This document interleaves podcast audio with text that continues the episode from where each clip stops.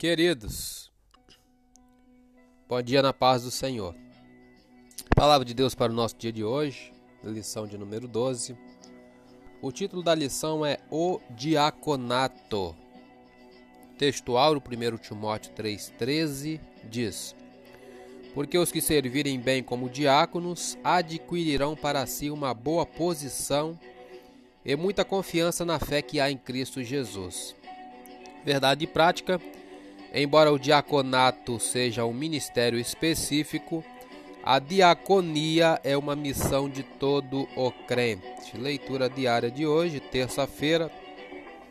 Vamos falar sobre homens exemplares. Atos capítulo 6, versículo 1 a 5, fala sobre a instituição dos diáconos. Diz a senhora: Naqueles dias, crescendo o número dos discípulos, houve uma murmuração dos gregos contra os hebreus, porque as suas viúvas eram desprezadas no ministério cotidiano. E os doze, convocando a multidão dos discípulos, disseram: Não é razoável que nós deixemos a palavra de Deus e sirvamos as mesas.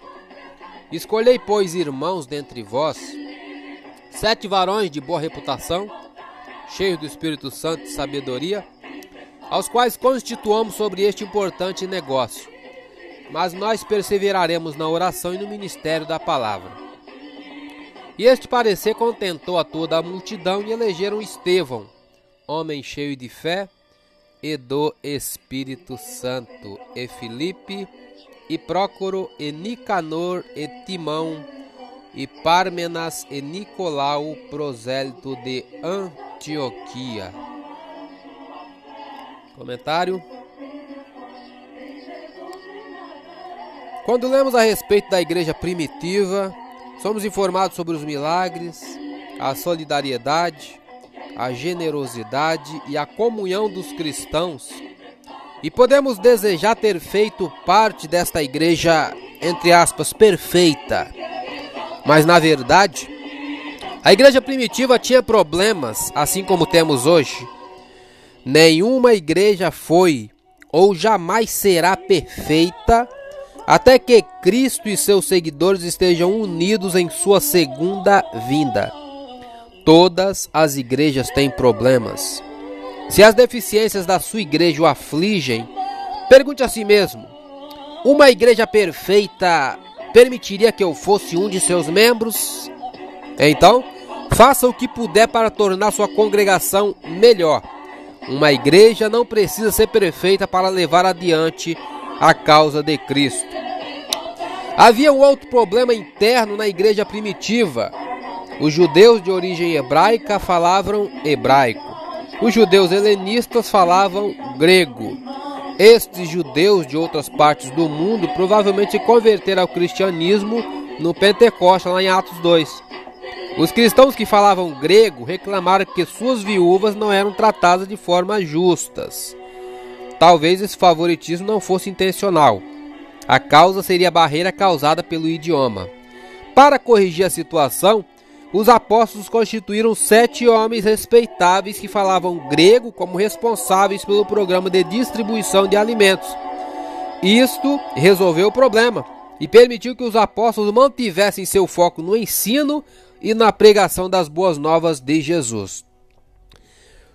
Os doze aqui são os onze discípulos originais e Matias, que foi escolhido para substituir Judas Iscariotes. À medida que a igreja primitiva crescia, suas necessidades aumentavam. Uma delas era organizar a distribuição de alimentos para os pobres. Os apóstolos precisavam concentrar-se na pregação. Então, escolheram diáconos para administrar o programa alimentar. Cada cristão tinha uma função vital a desempenhar na igreja.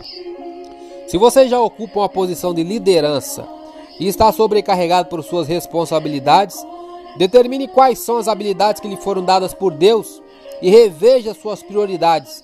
Então, procure outras pessoas para ajudá-lo se você não faz parte da liderança, saiba que tem dons que podem ser usados por Deus em várias áreas do ministério da igreja.